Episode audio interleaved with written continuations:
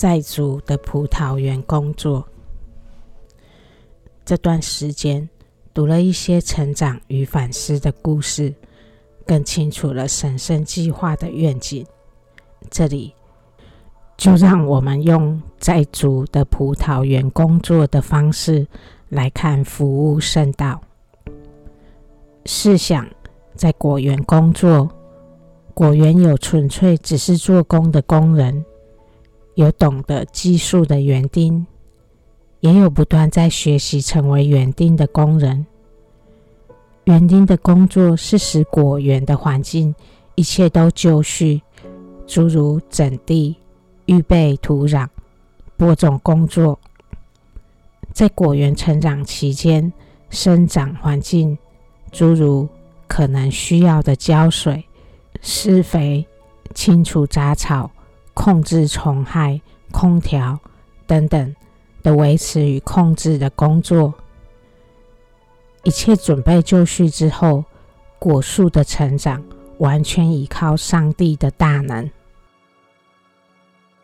若我们说上帝国度的土地与土壤，指的是人心心田，预备自己的心田，就是把心思腾出来，开始多听、多思考相关的心灵话题，对上帝教导开始感兴趣，而进入灵性生活，就是开始进入种植的程序。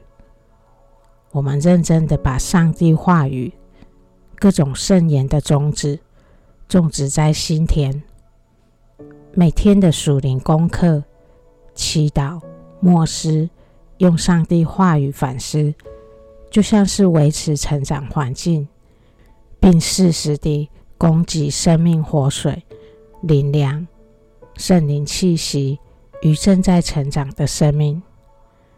然后看着种子渐渐长大，开始散发出天国知识的香气，最终看见上帝知识在我们心田生根、成长，而有了果实。果实就是那些上帝之事所带给我们的丰富。我们是可以这样洞见自己个人的生命成长的。巴哈欧拉说：“上帝之圣言好比一棵栽种在人们心中的树苗，你们当义不容辞地运用智慧以及圣洁之言的生命活水，扶植它的生长，使其根深蒂固，它的枝干得以伸展到天外之天。”当我们越认识灵性生命如何被孕育，我们对培育生命过程所需要知道的，就会有越来越多相关的知识。譬如，生命成长过程环境控制有哪些要注意的地方？有杂草或虫害时要如何处理？有特殊状况、天灾的特殊天候状况时，又要如何应对？什么样是最佳的生长环境？我们借由自己生命成长过程中学会了这些知识与知识的运用，我们就越来越有能力在主的葡萄园担当工作。每个社区发展的核心朋友，就像是正在接受训练的葡萄园园丁。当朋友越来越有能力时，也就能也帮助其他学习想成为园丁的上帝仆役们。因为每个葡萄园的微气象与环境不同，可能碰到的状况不同。这就像我们每个人所在的社区状况不同，我们应对方式与学习知识运用方式。也会有些差异一样。当园丁学员彼此分享经验与互相学习的磋商不断发生时，学习交流就能使训练成果更加显著，也能缩短训练时间。这也就是社区建构的服务中所要学习的团结分工的功课。当学员多努力时，果园生气盎然，就能不断扩大果园的规模，社区也就会不断的扩大。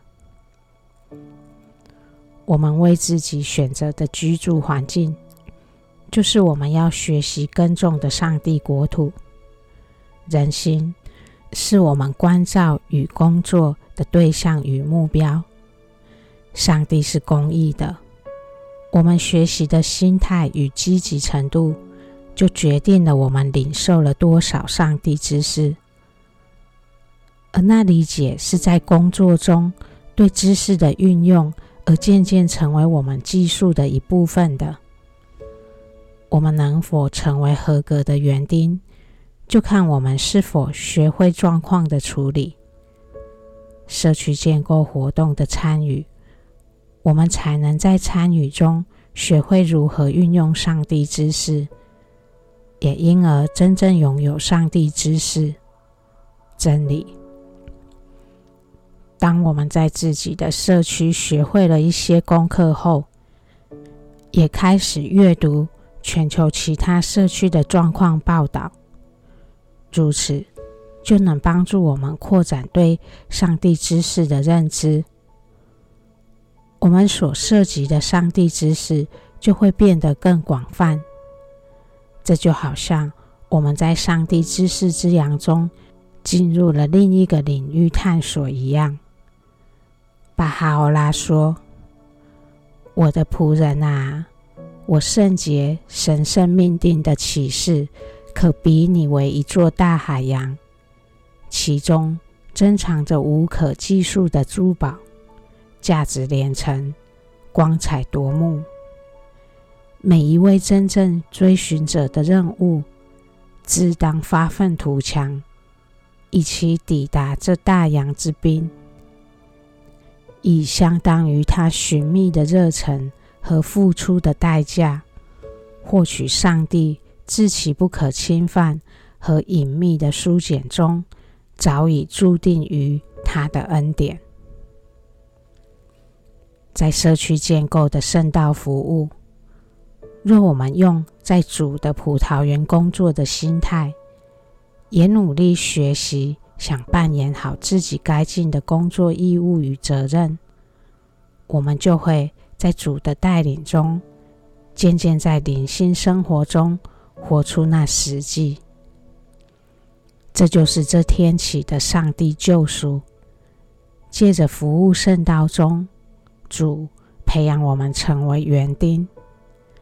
当我们成为上帝国度的合格园丁时，我们也就成为被主成全的国度子民。